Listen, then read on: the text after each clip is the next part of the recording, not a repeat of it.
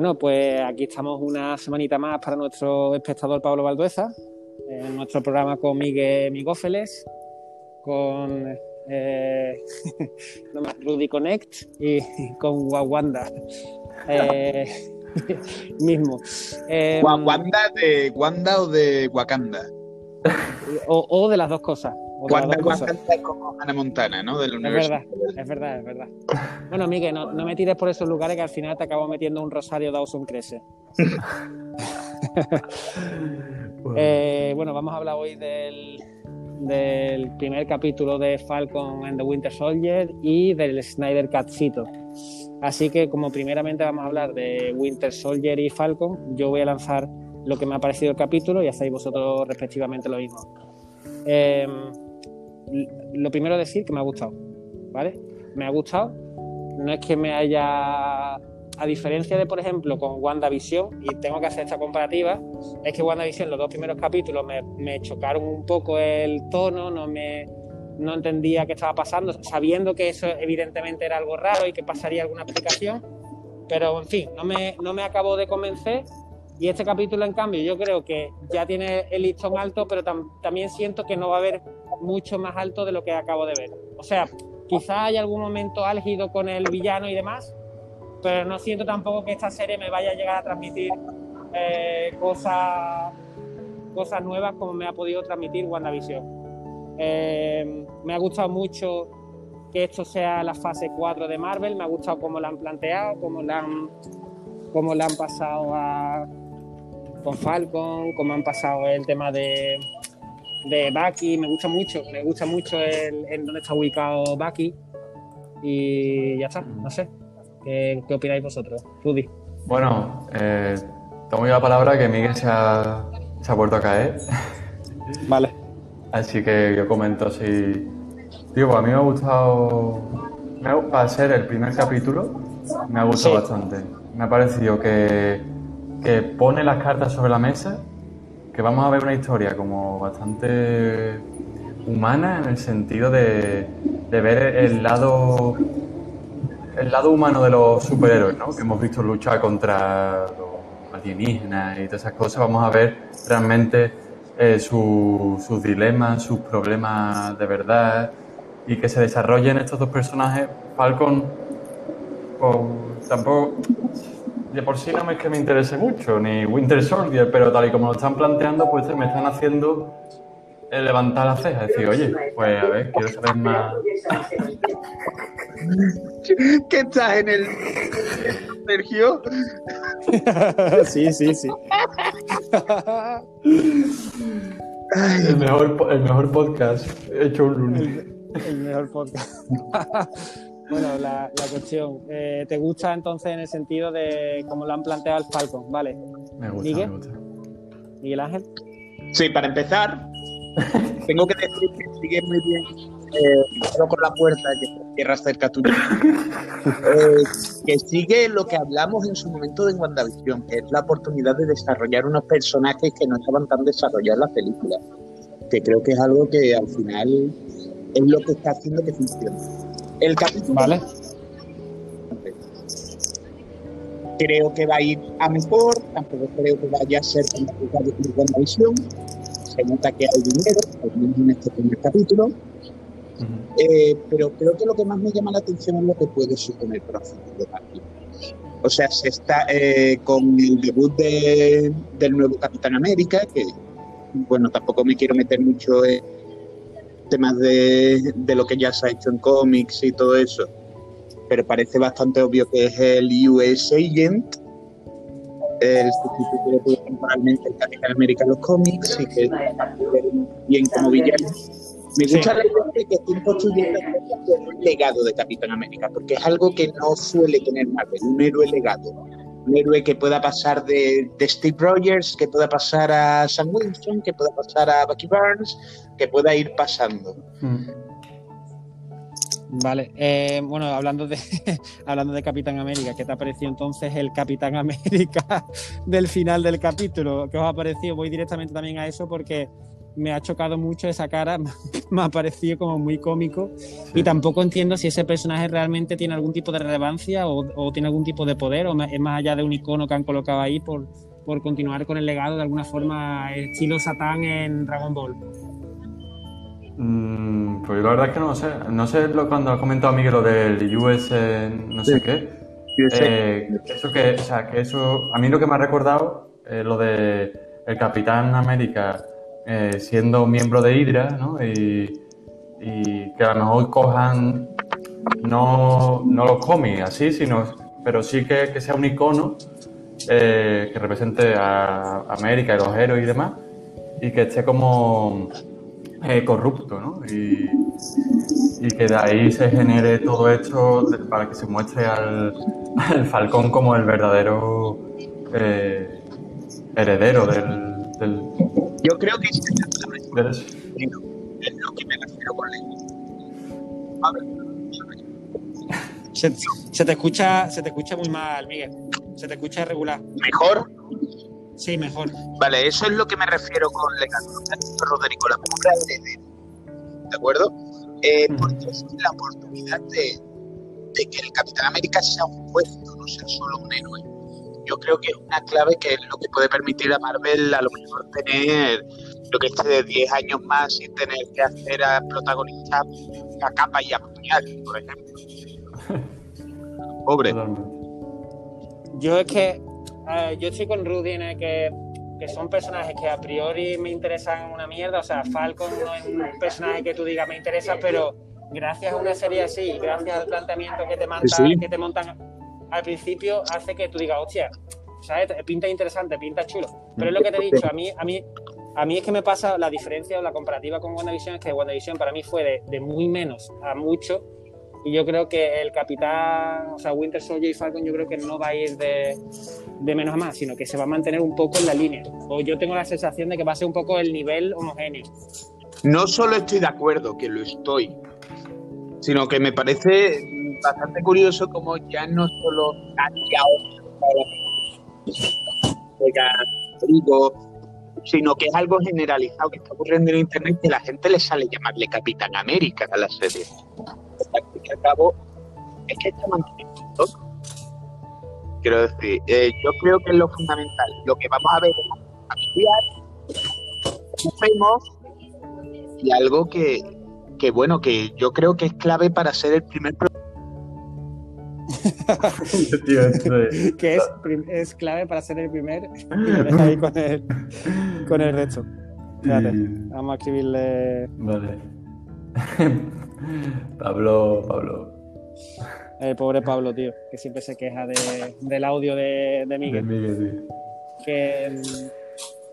No, que. O sea, tiene razón lo que dice Miguel. Es así, realmente es que esta serie también va, va mucho más directa al grano. O sea, aquí, aquí no vamos a tener tantas teorías con el tema de. como el, a lo mejor en WandaVision, que, que si Mephisto, que si no sé qué. Esto va a ser todo un poco más directo. Quizá a lo mejor con el tema del villano más adelante que veamos que puede que cree un poco más de eso. Y Miguel, termina que ibas a decir algo del tema del primer deseo. Eh, sí, que yo creo que va muy enfocado a lo que todo es muy parecido a las películas. Y eso es totalmente, o sea, no es accidental. Eh, yo creo que obviamente, o sea, esta serie estaba en un principio pensada para ser la primera de ayudar un poco a la transición y creo que eso se traslada mucho porque al fin y al cabo lo que estamos encontrando es una peli de Marvel en seis capítulos. Sí, no, yo es que creo que, sí, que, o sea, que para mí esto es la cuarta fase. Porque WandaVision, aunque tenga pinceladas de cuarta fase, pero es un producto que lo siento como independiente. O sea, en cambio, yo veo Winter Soldier y Falcon y digo, vale, esto es lo que ha pasado después de, de los Vengadores Infinity War. ¿No, Rudy? sí, sí, sí. Totalmente, pero yo no estoy de acuerdo con que la serie vaya a ser eh, normal, normalita durante, toda, yo, durante todo los sucesivos capítulos. Yo creo que va a haber un crescendo, un... a lo mejor no un crescendo como tenemos, como consideramos un crescendo en una serie de que final nos deje con el culo torcido, sino más bien un crescendo en, en los personajes, ¿no? Y en, en eh, de alguna forma eso, ¿no? Que el pasar páginas del Capitán América, el, ya hemos dejado atrás a Iron Man, ahora dejemos atrás al Capitán América. Y me parece que eso, a lo mejor, mm, no nos va a parecer igual de espectacular, que a lo mejor nos ha podido parecer los capítulos de Wanda y demás, pero sí que va a ser, mm, no espectacular visualmente, pero sí espectacular, digamos, emocionalmente, ¿no? De decir, cuando a lo mejor llega el momento en el que le den el, escudo al Falcon o el Winter Soldier consiga redimirse ya de sus actos y entonces nosotros como espectadores digamos, vale, ahora ya mm, es una nueva era y eso me mola. Hombre, es que yo creo que acabas de decirme para mí las dos premisas de la serie. O sea, por un lado es el, merecimiento del escudo de, de Falcon, que además que lo te plantean en el primer capítulo, y el tema de la redención de, de Bucky Barnes. O sea, creo que eso es que si lo construyen a nivel que de lo que me están mostrando en el primer capítulo, si, si ese es el nivel que van a mantener, yo creo que va a estar guay. O sea, a mí me gusta, es que de hecho, yo te digo que a mí me gusta el primer, el primer capítulo. Sí, sí, sí. Pero lo veo más lo que dice Miguel, lo veo como más a nivel convencional de que es una película de Marvel buena mm. y, bien, y, bien, hecha. Vale, sí, sí, sí, es cierto. Eh, ¿Habéis visto, por cierto, al, el soldado que están rescatando al principio tiene el emblema de Sword, por cierto. No lo sé si lo habéis visto. Tenía, tiene en el pecho el soldado que está intentando rescatar eh, Falcon eh, tiene el, emblema de, Sword. Ah, vale, vale. ojo, ojo, ¿eh? No me había fijado. No me había fijado yo tampoco. Pues, ojo, todo está conectado. Yo solo digo que, que al final Sword va a tener que ver con los Skrull y, y a la misma. No. Bueno, lo que quería saber, la serie esta iba a tener seis capítulos, si no, no recuerdo mal, ¿no? Correcto. Vale, vale. O sea que, por otro lado, el formato de la, de la serie, ¿cómo lo veis? El hecho de que sean capítulos tan... Porque WandaVision son capítulos de 20 minutos, media horita, era más asequible. Esto ya una serie más casi media película, 50 minutos. El piloto, sin ir más lejos. Al final lo que va a afectar es poco más que la estructura, quiero decir, la duración va a ser similar, son, son historias de seis horas, así que al fin y al cabo no creo que vaya a afectar tanto más que nada porque creo que la fórmula va a ser bastante parecida estructuralmente a lo que suele presentar Marvel. Creo que, por ejemplo, Loki sí podemos ver que el formato pueda afectar más. Vale. Yo es, que, yo que yo sentí cuando vi el capítulo, porque claro, empieza con una escena que me pareció brutal. O sea, la escena inicial me parece brutal, de super guay, muy chula de, de acción. Mm. Y después mete ya todo el bajón de empezar a contarte la historia de los personajes.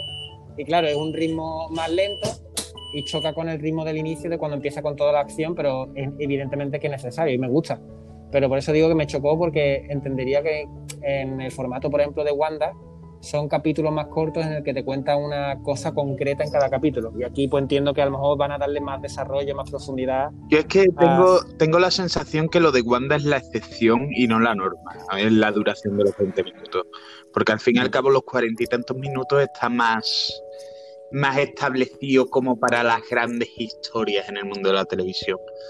Wanda, como trata con el tema de las sitcoms, es cierto que tiene tiene más sentido que sean sus capítulos de 20, 20 y tantos minutitos. Pero yo creo que, eso, que va a ser al final la sección. ¿Y tú crees que Loki, Loki va a tirar más por este camino de, de Winter Soldier también? Miguel se ha ido. se ha vuelto a ir. Pero yo diría que. Mm, que no. Yo diría que no. Que va a tomar una Va a ser como la tercera estación.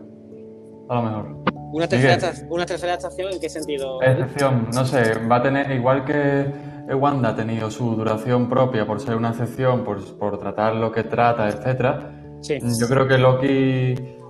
Mm, no sé, creo que va a ser un formato a lo mejor eh, que no va a ser ni el de Wanda ni el de, ni el de Winter Soldier, sino o a lo mejor va a ser como el de Wanda, como creo que lo ha comentado Miguel, un rollo más mm, propio por el mero hecho de, tratar lo que está tratando y, de ser un poco más algo eh, diferentes, ¿no? No como esta que estamos yo viendo ahora. creo, yo creo que en duración y formato de episodio va a ser más parecido a Winter Soldier.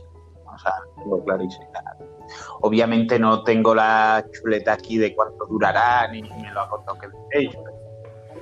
Creo que creo que ser cerca no por nada, sino porque la mayor parte de la televisión de estilo está más cerca a ese formato de duración. Mm. Bueno, lo veremos. De todas formas, eso era para junio, ¿no? La serie de Loki. ¿Es correcto? Sí. Vale, y voy lanzando preguntas, o bueno, si queréis también comentar alguna cosa de, de Winter Soldier, lo vais diciendo. Eh, una de las cosas, personaje que más os ha gustado, o sea, ¿os, os interesa más la historia de Falcon o os interesa más la historia de Bucky Barnes? Aquí. A mí los dos, la verdad. Me ha Pero- parecido...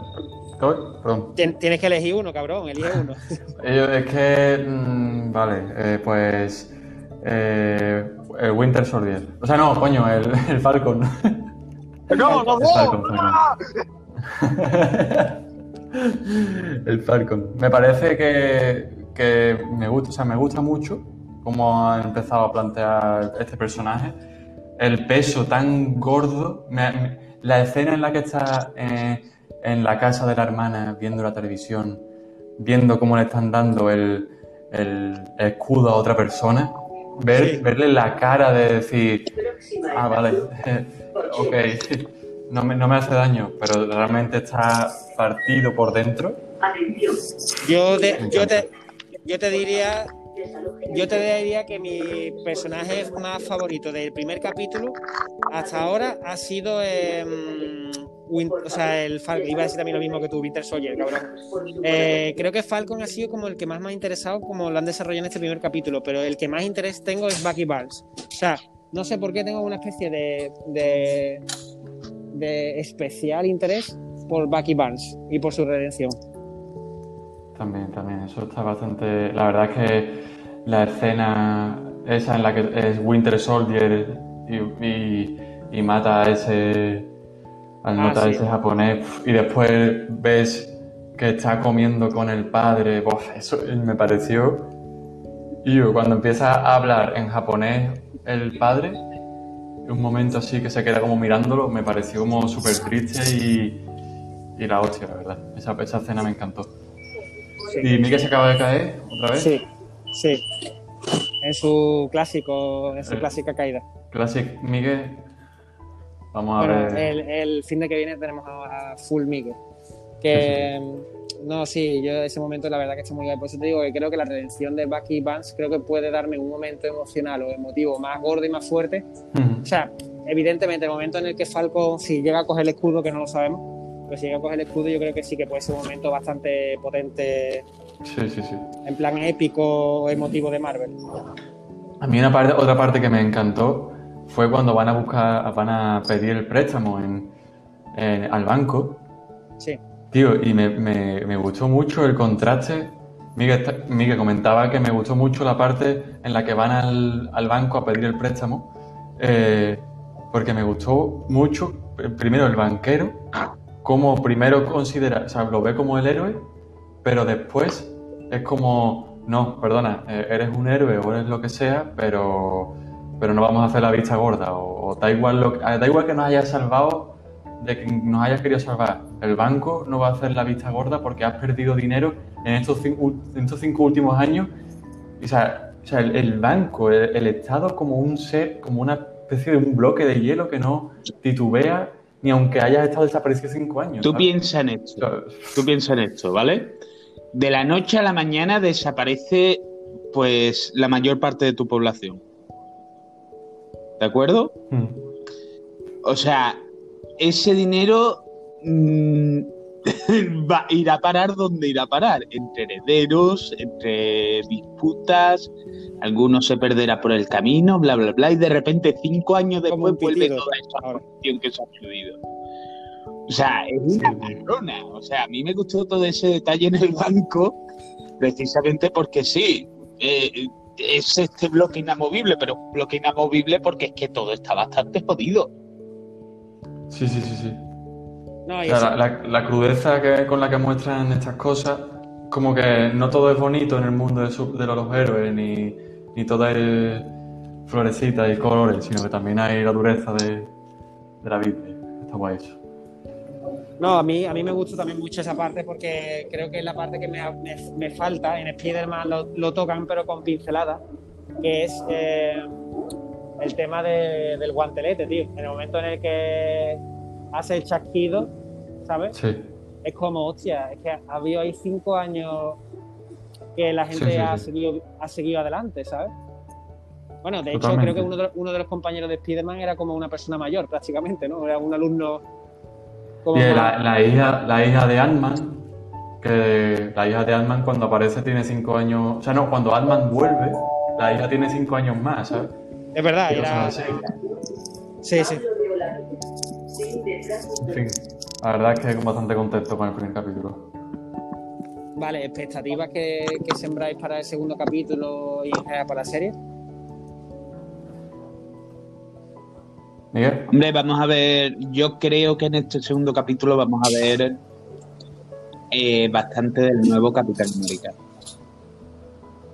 Creo que vamos a ver bastante y vamos a ver tanto la cara bonita suya, bueno, cara bonita no tiene, tiene una oreja bastante curiosa, pero tanto el lado bueno que van a querer vender como algunos detallitos ya de, de la oscuridad que lleva detrás. Creo que precisamente esa va a ser la clave para, supongo, en el tercer capítulo, y todo esto ya en las mías, que por fin se reúnen tanto Bucky como, como Sam. Hombre, es que el tema de, villano, a mí me molaría que fuese un poco al estilo al estilo Soldado de Invierno, la película, o sea, que el villano realmente no sea una cosa clara, sino que es más este entramado de organizaciones, que no puedas señalar directamente quién es el culpable. A mí eso me gusta mucho. Y ojalá vayan por ese camino, más allá de que sí, que aparecerá el Daniel Brühl, ¿no? El, que no sé cómo se llama el personaje en la, en la película, ¿cómo era, Miguel? Capitán Simo. Eso. Ahora sí. Claro, pues no sé, no sé hasta qué punto, vale, que no, me importa ese personaje porque al fin y al cabo es un nota, es un ser humano normal, no es un, nota especial, entonces no sé. Me gusta mucho, ojalá vayan por ese camino del Capitán América y que nos lo van a poner, mostrar como, hostia, este es el relevo y evidentemente sabiendo el espectador que la cosa está mal, que ese no es el Capitán América. Sí, sí, sí, totalmente. Yo estoy de acuerdo con vosotros, la verdad. Vamos, vamos, mostrar a un Capitán América que de cara a la opinión pública va a ser todo sonrisa y jijijajas y después va a ser un cabronazo por detrás seguramente. Vale, el tema de... El, el Miguel está, ¿no? Sí, sí, sí. No, que, eh, el tema de... No, no está. Ya no está. ya no está. Ha estado. Ha estado. Ha estado, para hacer la pregunta. Eh, no, el tema de. Bueno, a ver si se viene el Miguel. Seguro, a ver si vuelve el Miguel. Venga, venga, venga. Miguel. Ahí está el Miguel de vuelta. Eh, sí. El tema de lo que tú has dicho, Sword. Eh, ¿Crees que va a haber temática Hydra en el, en esto de Winter Soldier Falcon? ¿Vamos a ver una resurrección de Hydra o que sigue ahí o algo así? Creo. Sí. Miguel, por repetir. Creo que no. ¿Y eso? Eh, principalmente creo que no, porque no por nada, sino porque eh, creo que va más enfocado a, a, crear, porque es un rumor que lleva mucho tiempo rondando por ahí, a los Thunderbolts.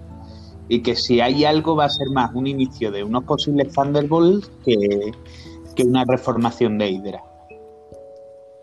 Sí, hombre, es que entiendo, que tiene que tirar en realidad la serie por algo nuevo. O sea, porque ya Hydra la.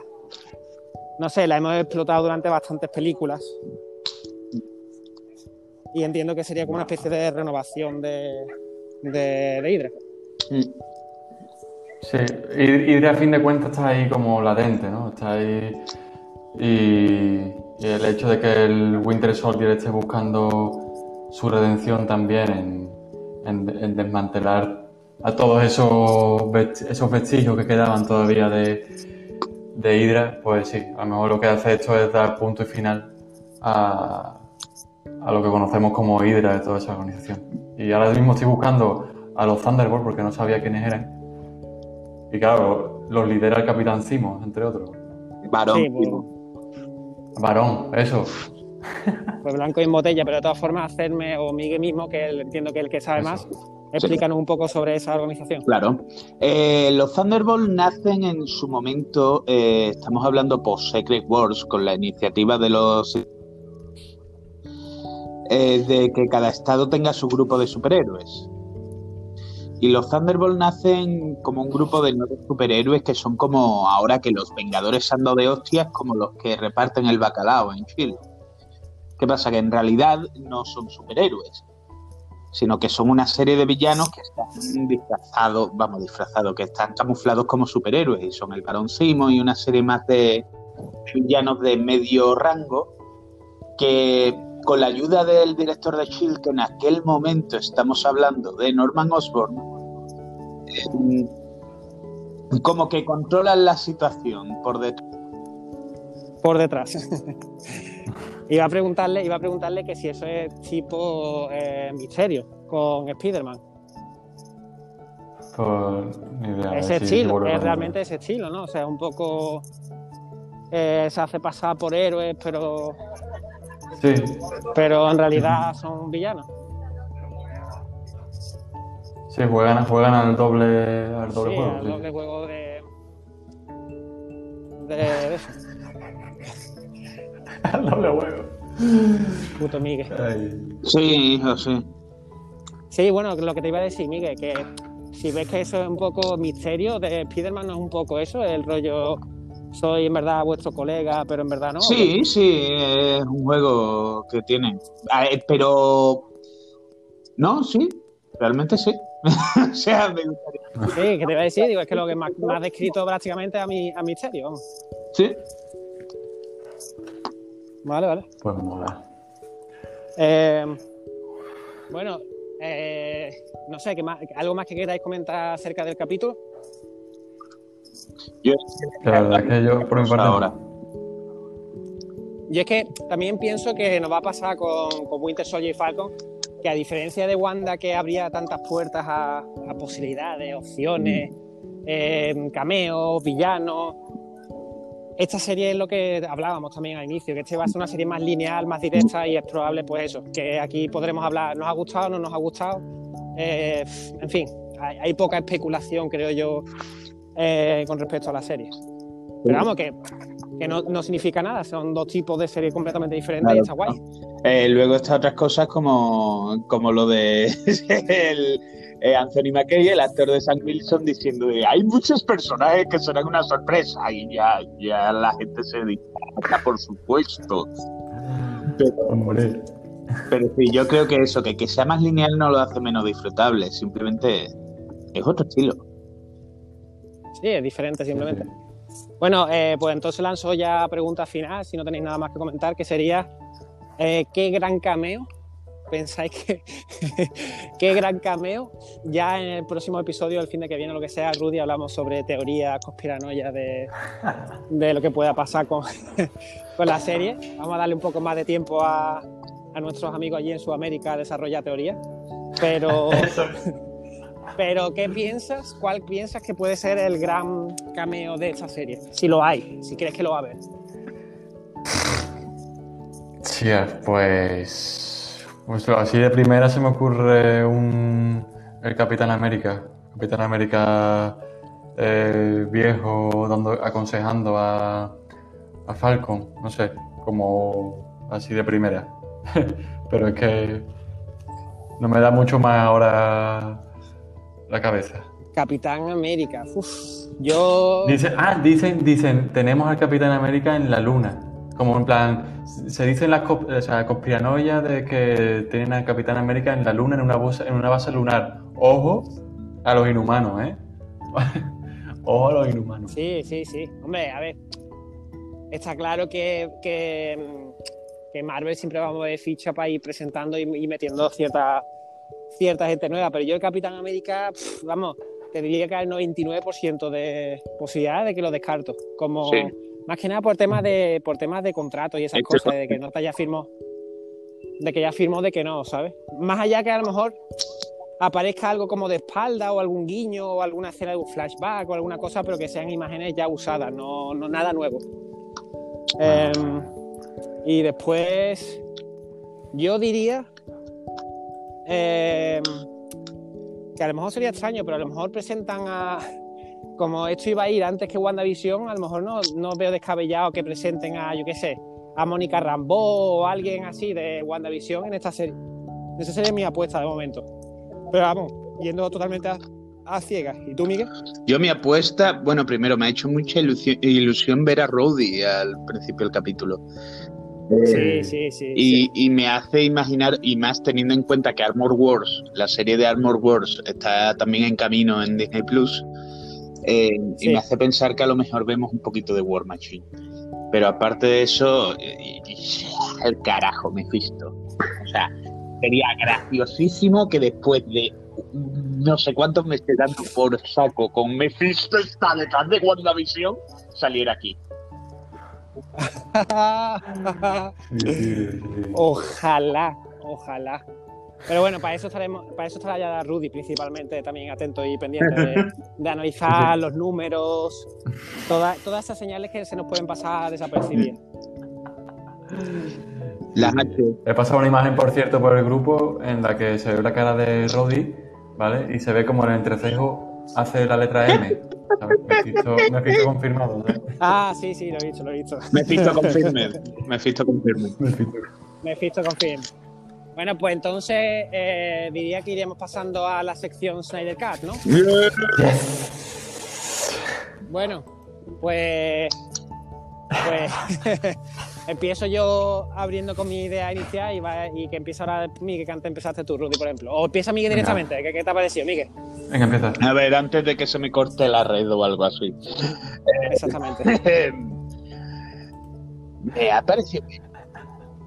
O sea, quiero decir, me ha parecido bien muy entre comillas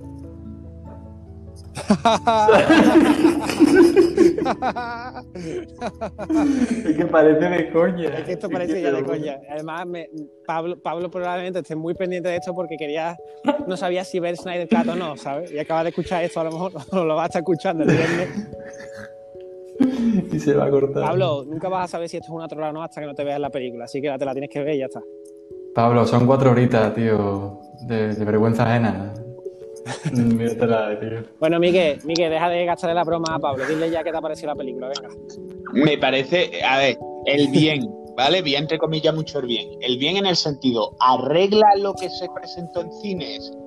Sí. O sea, esto por lo menos es una película.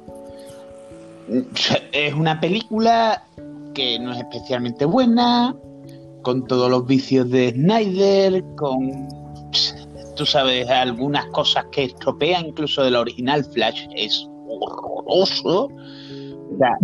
y, creo que, y creo que parte de la culpa primero es el tono de la peli tomándose tan en serio, porque al fin y al cabo, o sea, Zack Snyder es un Mr. Wonderful oscuro, o sea, es el...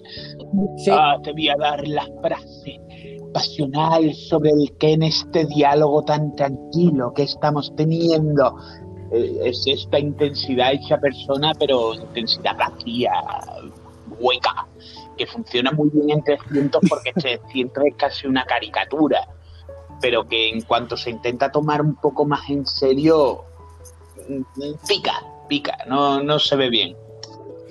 Eh, bueno, ahora, entro, ahora entro en detalles con esas cosas, pero sigue, sigue.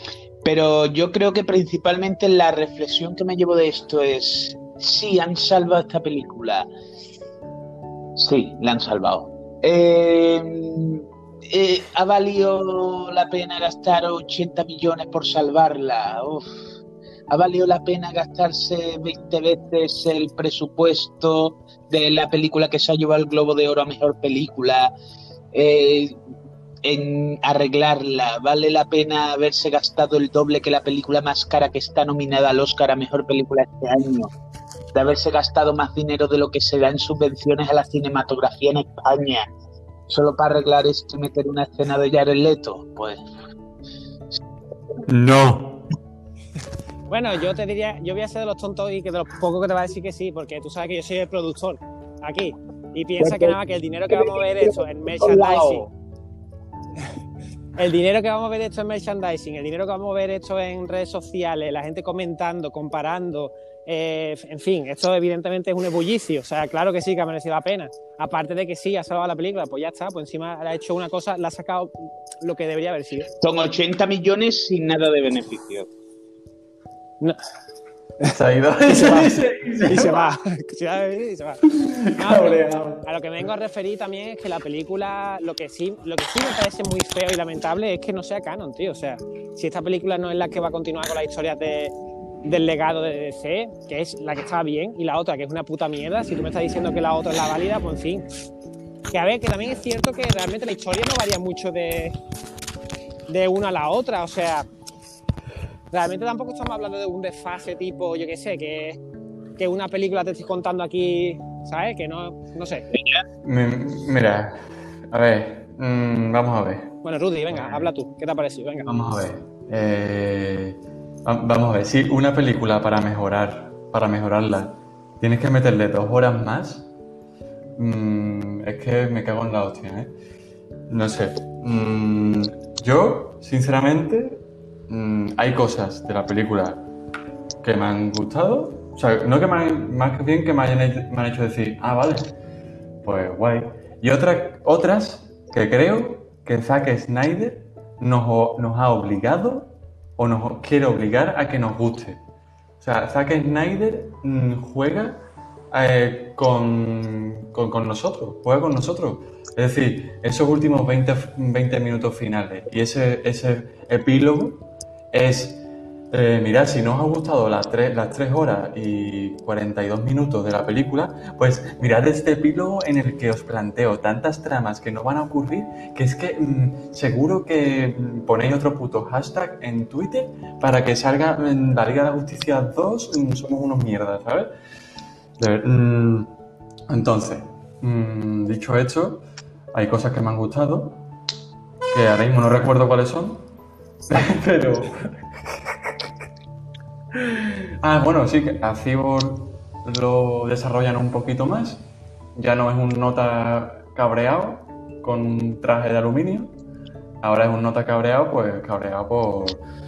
Pues porque estaba enfadado con su padre, ¿no? Pues está enfadado con su padre como está enfadado con su padre. O como no es que enfado no, sino que tiene un problema con su padre, como tiene un problema con su padre Flash, como tiene un problema con su padre. Que sí, que lo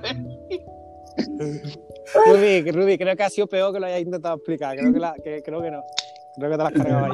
Sí, sí. O sea, me ha resultado. ¡Ah! ¿El qué, el qué, el qué? Que nos había claro que sí, que ha tenido un problema con su padre. Bueno, ¿y qué más? Sí, después hay escenas, escenas Zack Snyder, pero mal. Escenas eh, que son videoclips con una música que, anticlimática del momento que está mostrándose además un, momento que se está mostrando que no aporta nada a, nada, ni, a mis sentimientos, ni a mi, a mi raciocinio, a nada, te lo juro. ¿eh? O sea, el momento en el que está mm, mm, Aquaman con una música. Digo, pero esta música, ¿qué, me quieres decir? Caminando por esa pasarela y, me enfoca el cartelito de cuidado olas. Pero, vamos a ver, ¿qué, me, ¿qué quieres decirme? ¿De verdad? ¿Qué quieres decirme? O después las mujeres cantando. Las mujeres cantando y oliendo el, el 6. es que, ¿por qué? Es que yo, yo digo, ¿por qué no? ¿Por qué no? O sea, eso debería ser ya. Eso sí que debería ser canon, al menos esa escena. Lo de la música, y bueno, eso.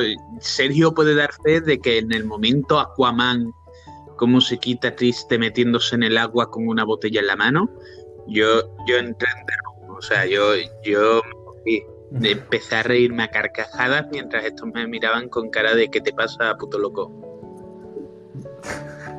Bueno, Yo, yo voy a decir mi opinión. A ver, a mí me ha gustado, o sea, me he quedado satisfecho con la película de que, en fin, la he disfrutado rollo. A ver, eh, quiero es que no sé, no sé poner un ejemplo. Transformer. Sí, bueno, sí, lo que he dicho antes, claro, una. Cuando ves Transformer 4, Cats, Transformer Cats. 5, que dice, bueno, tiene buenos.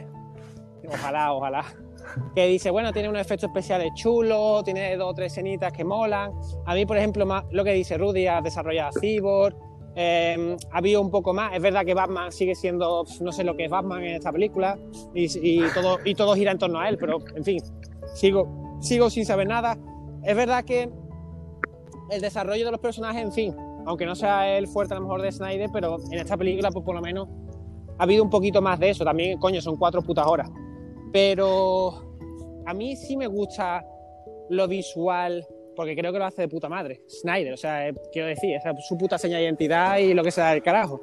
Hacer las cámaras lentas, que abusa de ello, por supuesto. O sea, no, no me cabe la menor duda. Y que hace videoclips cada dos por tres, por supuesto.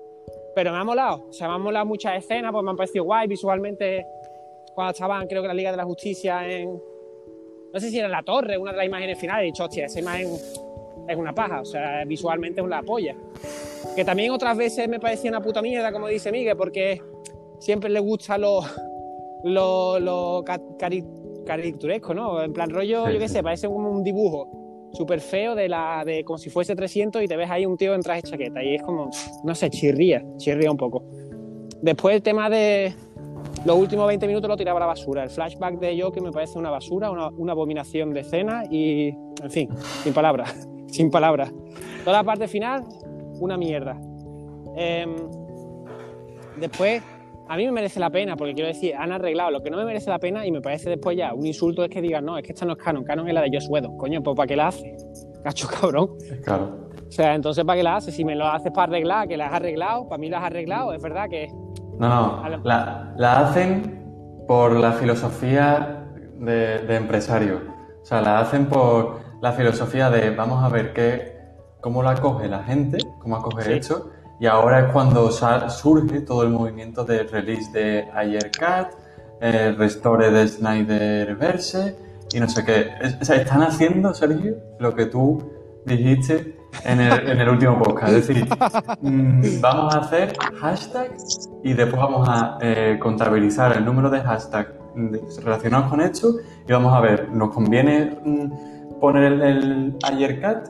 ¿Nos conviene que esto sí que sea canon? Y entonces a partir de ahí yo creo que Warner va a decir... Hombre, a Warner es que se acaba de pronunciar, ah, vamos, se acaba de pronunciar, que no tiene interés ni en un Ayer Cat ni en un ni en una ni en restaurar el, el Snyder. Así Pero- que Pero ya, vamos escúchame, esto no es una coña ya, Ayers Cat, o sea, eso no, No, es una en serio, coña ya, no, o no es es. serio. no lo dicho. Eh, Es de Suicide Squad, mm. Sí, pero, pero ¿por qué? ¿Por qué él iba a tener su Cat? ¿Por qué? O sea, ¿qué pasa? ¿Por qué él ¿Y que- por qué que- no? Quiero decir, el Snyder yo lo entiendo porque el nota se le suicidó la hija y tuvo que dejar el rodaje, pero el otro, ¿qué, qué pinta ahí? Para tener que decir que tiene que hacer su propio rodaje, me refiero. Hombre, para que podamos ver a un mejor Joker, para que podamos ver a un mejor desarrollo de los personajes y que veamos una, una pedazo de película de 5 horas, ¿sabes? Y entonces, digamos, por favor, que estrenen más películas de 8 horas o películas de, de 24 horas sobre superhéroes. Y entonces, mm, os doy las gracias, ¿sabes? Es que lo, lo que tú has dicho, Rudy, precisamente del tema de los videoclips, para mí eso es Escuadrón Suicida. Son videoclips feos, mal, son escenas que no aportan una polla, es anticlima total. A mí eso sí. En esta película, que no te digo que en alguna escena me, me sobre un cámara lenta, sí, pero en general, yo qué sé, es que su seña de identidad y más o menos suele estar bien, entre comillas. No sé. Yo eh, creo que el problema de Snyder, en gran sentido, y creo que también una de sus mayores virtudes, por otra parte, es que es un niño de 13 años en la cabeza de un tío de 50.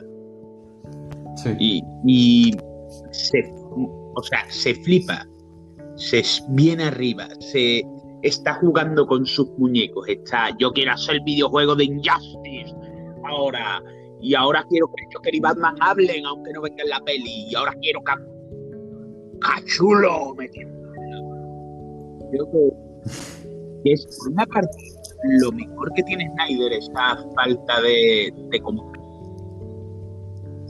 Oh. Uy, casi, casi, tío. casi lo dices. No, sí, pero es lo que dice Miguel, es que realmente Snyder, es lo que- y también tiene razón, es que en 300, como en, en sí misma es una especie de, de, mm, no sé, pero homenaje a sí misma, a la propia película, por cada escena prácticamente es un, Pero- una, epo- una epopeya ep- épica, increíble, todo, cada momento es especial, único y maravilloso. Yo pienso que si esta película, eh, yo pienso que si esta película lo hubiésemos visto, eh, a lo mejor Sergio, tú o yo, no sé si Miguel, eh, lo hubiésemos visto con 20 años, eh, como a lo mejor vimos el 300, o no sé cuándo se estrenó, no recuerdo ya los años en los que se estrenó la película, nos habría gustado más de lo que nos gusta ahora. No, No, no estoy de acuerdo. no estoy de Yo, acuerdo. pues, bueno, por mi creo caso que sí. si lo hubiera visto con 15 años, quizás. Pero hay una diferencia gorda entre 15 y 20 años. No, pero yo entiendo el punto de Rudy. Lo que pasa es que a mí me influyen varios factores, Rudy. A mí me influye el factor de cuando ya las cosas están inventadas. Quiero decir, Snyder no ha, no ha hecho de repente esto y es lo único, lo novedoso y de repente has dicho, hostia, Mm. y estos planos y estas cosas y estas imágenes, ¿de dónde sale esto? No, ya has visto muchos productos de Snyder.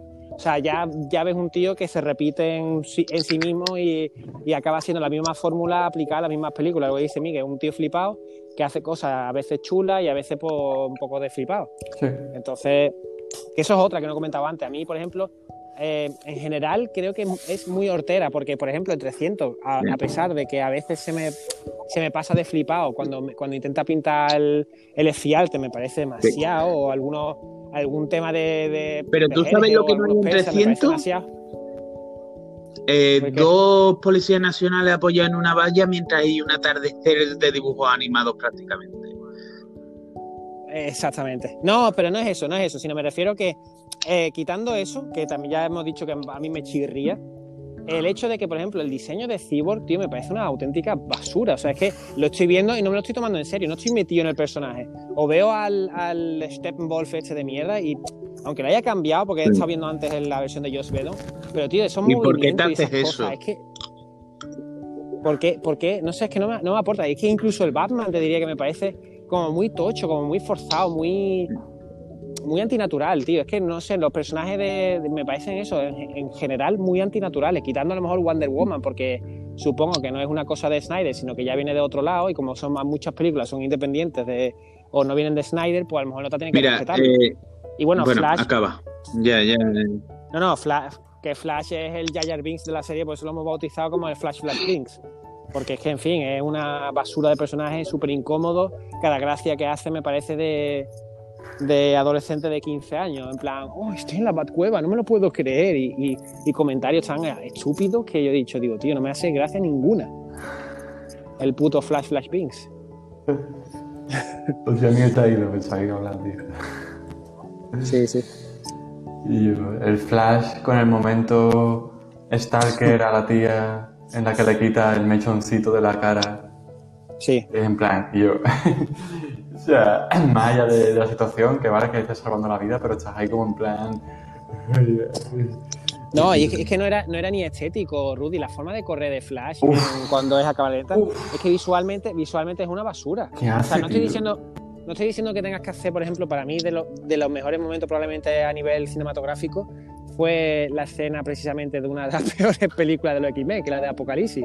Cuando sale, cuando sale Mercurio corriendo, a mí me parece una escena súper chula, porque, en fin, tiene todo el efecto gracioso, eh, Sí, sí, sí. pero yo, no sé, haz otra cosa diferente, pero esto que han hecho con Flash es que ya es que hasta el personaje, quitando que me pueda gustar más, porque yo qué sé, Batman después veo y digo, bueno, pues a la- las tres o cuatro escenas de acción, o Wonder Woman cuando lucha, digo, hostia, ha quedado chulo, a mí me gustó la Wonder Woman Sí, eh, sí. corriendo a cámara rápida, va- parando las balas, pero es que lo de Flash, tío, Mira, eh, yo tengo la teoría, ¿vale? De que Gal Gadot es la mayor estafa piramidal que hay en Hollywood a día de hoy. En el sentido de, o sea, está luciendo como una estrella de cine a base de estar en películas donde siempre hay alguien que luce ridículamente peor que ella. Y Flash, precisamente, o sea, Ezra Miller es probablemente el, el cabeza de turco de esta película porque es que está horroroso. O sea, es uff, uff. Es odiable hasta, hasta el último centímetro de su ser. Sí, tío.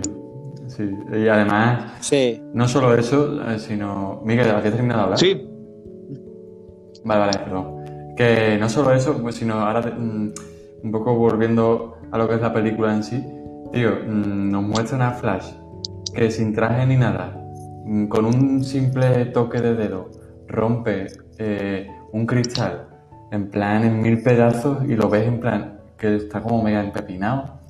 Y ahora de- después lo único que hace a partir de entonces es correr muy rápido, que se de- de- desequilibrarse y caerse. Y, y correr muy rápido y, y- y con la punta del dedo dar energía a, a algo, a algo, ¿sabes? Entonces, no sé, tío. Pero la es que se la guarda en el bolsillo. Sí, yo, tío, es que, es que hay cosas que no son verosímiles, o por lo menos que a mí me parecen, no sé si verosímiles con el propio eh, uni- universo que nos está mostrando, Ay. ¿sabes? Como est- estas cosas tan cambiantes a, a gusto del guion, que no digo que haya otras películas que no lo hagan, pero no, es que es que es muy esta- ridículo. Es, es que es absurdo y ridículo, ¿no? Porque, tío, yo qué sé, hay cosas que han hecho mal y, y tú dices, bueno, pues yo qué sé, te lo compro en el sentido de que, en fin, no me gusta, pero bueno, ya está. O pasando. Vamos, si me leo lo que te he dicho, Transformers Claro. 4 y 5 no tengo nada, entre comillas, nada que quejarme. Son películas, vamos, o a todo gas. Eh, Te diría que las últimas cuatro, tres, cuatro películas de a todo gas, eh, ya, tú ya sabes a lo que te estás metiendo en el cine. Quiero decir. Sí, sí. Tú Cuando vas- ves a los Transformers convertirse en dinosaurios y después en samuráis, pues tú sabes que, que vas a ver eso, ¿no? Tú vas, o sea, y, y lo- vas a ello con el pecho descubierto y sin problema, ¿no? Pero cuando vas a ver esta película, que se supone que son cuatro horas y, y yo qué sé, tío, eh, saber, no, por lo menos te, te ponen unas expectativas, que yo tampoco veo unas expectativas muertas, pero te ponen en plan, oh, va a ser la hostia, el release de Kraken, y te encuentras con esto, pues nada, pues, Y, y mi- tú, pues vale. sí, habla Miguel. Habla Miguel. Eh, no, no, es que estaba aquí leyendo tweets eh, del Snyder Cut. De, Sí, lee alguno, lee alguno. Espérate, porque después de que se haya ido otra vez. No, eh, seguí, sigue aquí, lo que no se lo escuchará. No, se lo escucha. Yo es que creo que lo que le falta también un poco a Snyder Cut es a lo mejor el tema de ¿Verdad? Ahora sí, ahora sí, ahora sí. Miguel, Ahora, habla ahora. ver, Bueno, que eso, que tweet de un director de festival de aquí de España, ¿de acuerdo? Sí. Obra personal de un Snyder que vuelve a crear un opus superheroico de altos vuelos, que está casi a la altura de, la- de su obra maestra, Watchmen. Snyder ha vencido. Los fans tenían razón. Y ahora Warner y DC tienen un problema. Solo Snyder puede hacer una Justice League 2. Pidámoslo desde ya. No, tío, no, tío, qué asco me está dando todo lo que acabas de decir. Senovilla, y esto es remake. Qué asco me acabas de dar, qué ascazo, tío, me acaba de dar esa review, tío, qué ascazo. O sea, yo respeto, de verdad que respeto a los que le hayan gustado la película y que haya sido contento, porque en fin, yo mismo he dicho, digo, mira, Ojalá hubiera salido yo contento. Sí, no, pero me refiero a yo, bueno, yo salí y digo, mira, está entretenida, no, en fin, no me lleva un disgusto de, de basura como me esperaba que iba a ser como, la, como lo fue la anterior, vamos, la, la propia película. Sí. Pero, pero es que también yo creo que le falta esta, esta película, bueno, el tema de la Liga de la, de la Justicia, no sé si te pasa a ti también, Rudy, eh, la, la Sí. homogeneidad que muestran en Marvel, o sea, en Marvel te construyen un universo que aunque a veces Sí. patina un poco, porque por ejemplo a mí en Thor 1 me parece que aparecen los Black Eyed Peas por el pueblo andando, porque es que son los Black Eyed Peas, o sea, me pareció súper ridículo, Claro. y a pesar de que a veces haya ciertas imágenes o ciertas cosas que me patinan, pero en general hay como una sintonía muy chula en Marvel. O sea, ves los, los héroes y no te, de- no te chirría, pero aquí en la Liga, la Liga de la Justicia, pff, no sé, yo, no, yo veo los seis o Sí, los sí. cinco andando juntos y no veo una sintonía, no veo una armonía. No me han creado ese grupo, ¿sabes? No veo como un grupito. ¿No? Han querido, han querido mm, ir demasiado rápido y se han, acaba- y se han encontrado con Sí, una me pasa un poco como con- Rock Squadron, que, que te importa una mierda al final el escuadrón, o sea, no tienes ahí una sensación de grupo. Ah. En la película que ha mencionado Sergio. Que es, ¿Cómo sientes tú eso? Es lo que he dicho yo, el tema de la sintonía entre los superhéroes de... Mira, si hay algo, o sea, Marvel hace parecer muy fácil lo que es el casting, lo que es encontrar este tono. Lo hace parecer muy fácil, pero no es nada fácil. Y creo que la Justice League es la prueba de ello. O sea, eh, quizás el Superman de, de Cavill y el Batman de Affleck puedan estar en la misma peli. Pero luego ya cada uno parece de, de un mundo distinto. Totalmente. Pues sí. Eh, bueno, personaje que, el personaje que más os ha gustado de, de Snyder Cat, ¿cuál es vuestro personaje favorito?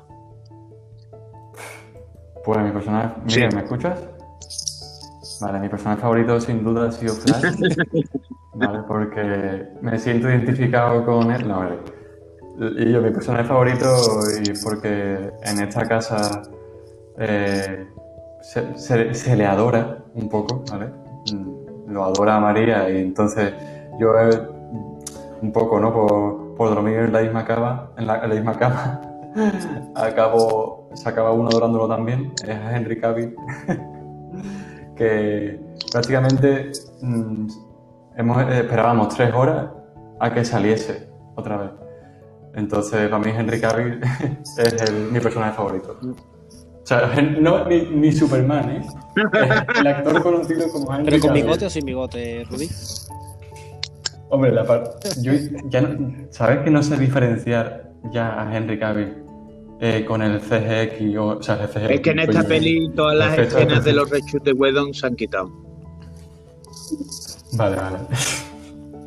Pues ya cada vez que le veo el labio superior pienso que se le han quitado El bigote. el, el bigote. sí. ¿Y tú, ¿Y tú, Miguel, un personaje favorito de la película?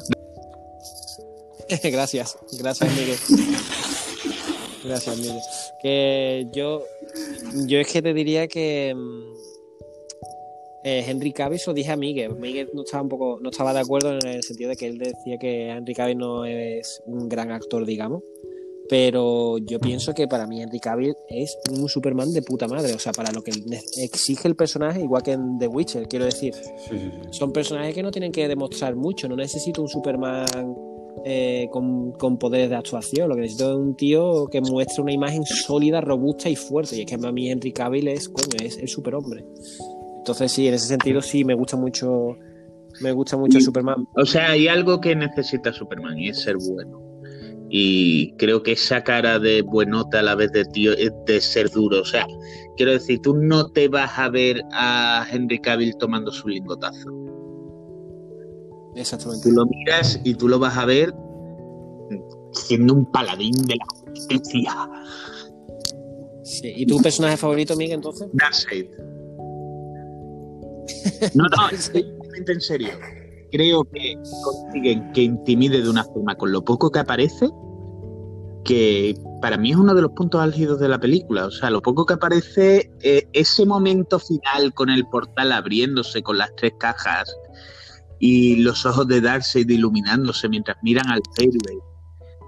Por un momento me hizo sentir hasta chiribitas. O sea, fue como, ¡uh! que viene el Big Boy.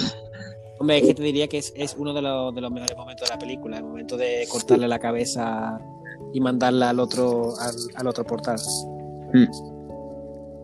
Entonces, Y yo os he pasado una imagen por el grupo eh, de los dos Steppenwolf. O sea, el Steppenwolf de, de, de la izquierda es el Sí, de. Joe Whedon.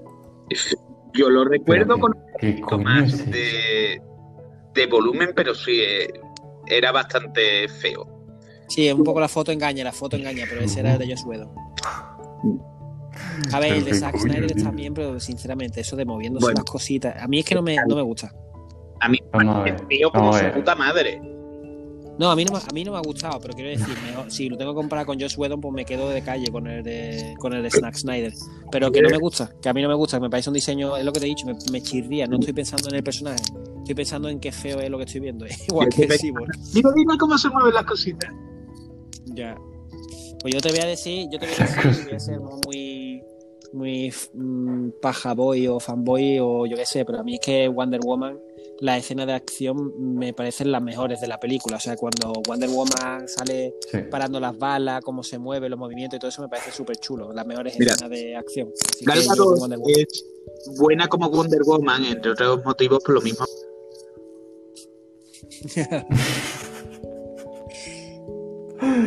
Yo en serio, tío. Sí, no, pero eh, la Wonder Woman es, en fin, que Parece que han, gastado todo el presupuesto en hacer los efectos especiales de Wonder Woman. porque porque la, armadura de Steppenwolf, yo he visto esta armadura en un juego de 2008. Sí, el, el Age of Empire 2, la intro.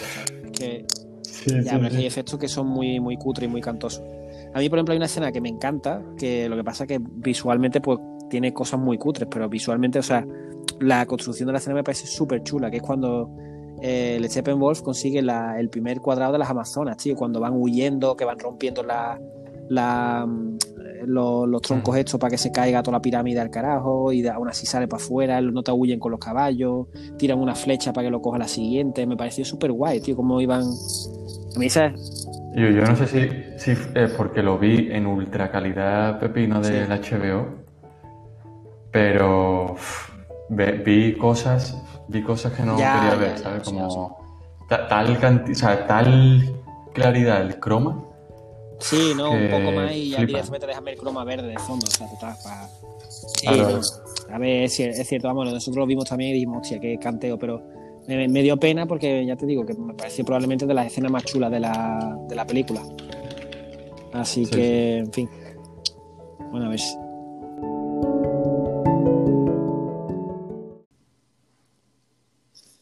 Em, bueno, pues una última valoración final sobre Snyder Cut y si creéis que esto va a tener más impacto de cara a que vamos a ver los JJ Abrams Cuts en otras cosas o yo qué sé, si creéis que esto va a ser una tendencia mundial o no. Y alguno una, una último deseo o valoración en lo que queráis decir.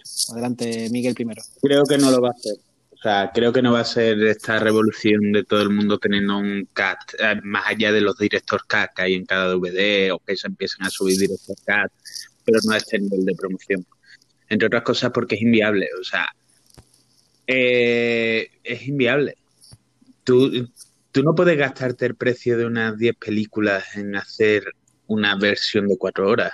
O sea, este tamaño es, es, es una idiotez comercial porque además no vas a recibir nada de forma directa, solo suscripciones que perfectamente pueden ser de un mes. O sea que luego hay que ver eh, cuántos vas a retener de esas suscripciones. Ya. Eh, yo creo que es que no, que no vamos a ver esta revolución del CAT.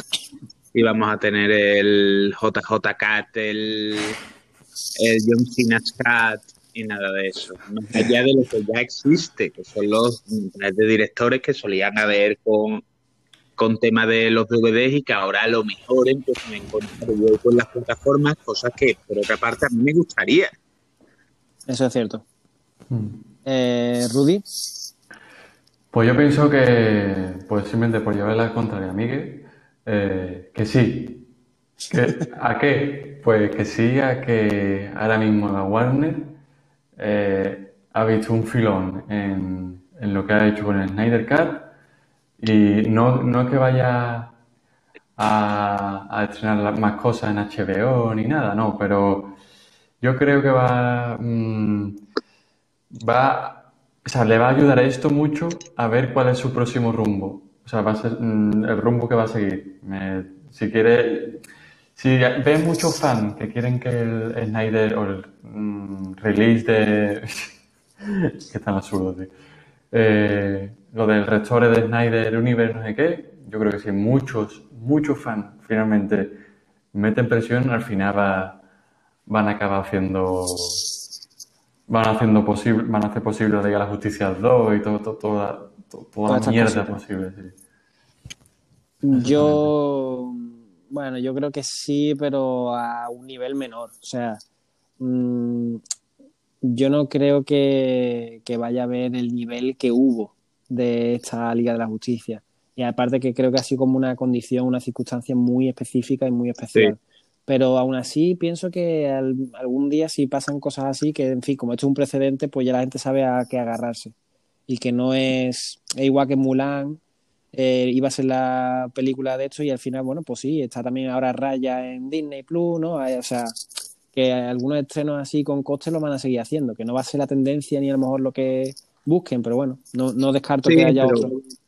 Pero el tema de cosas como Raya, ahora que lo has mencionado, es que Raya tiene, está en Disney Plus, sí, pero a la vez tú la estás explotando en ventanas de distribución habituales, o sea, en cine. Mm. Y al fin y al cabo, eh, lo que más dinero recibe una película acaba siendo siempre de los cines. Ya. Yo, eh, yo creo que los blockbusters, otra cosa son películas pequeñas, pero los blockbusters eh, todavía están lejos de, tener dependencia de plataformas, más que nada, porque, a ver, primero tenemos que ver pinchar a la primera gorda. Sí, sí, sí. Eso es verdad. Pues sí. Bueno, pues, pues espero que Pablo haya llegado sano y salvo en su trayecto. Al fin y al cabo, este programa de entretenimiento, el Entertainment Show para Pablo Valdueza, Médicos de Cádiz Sin Fronteras. Eh, el fin de que viene comentaremos, analizaremos em, Winter Soldier capítulo 2. Y un besito para todos. Un besito muy grande para mí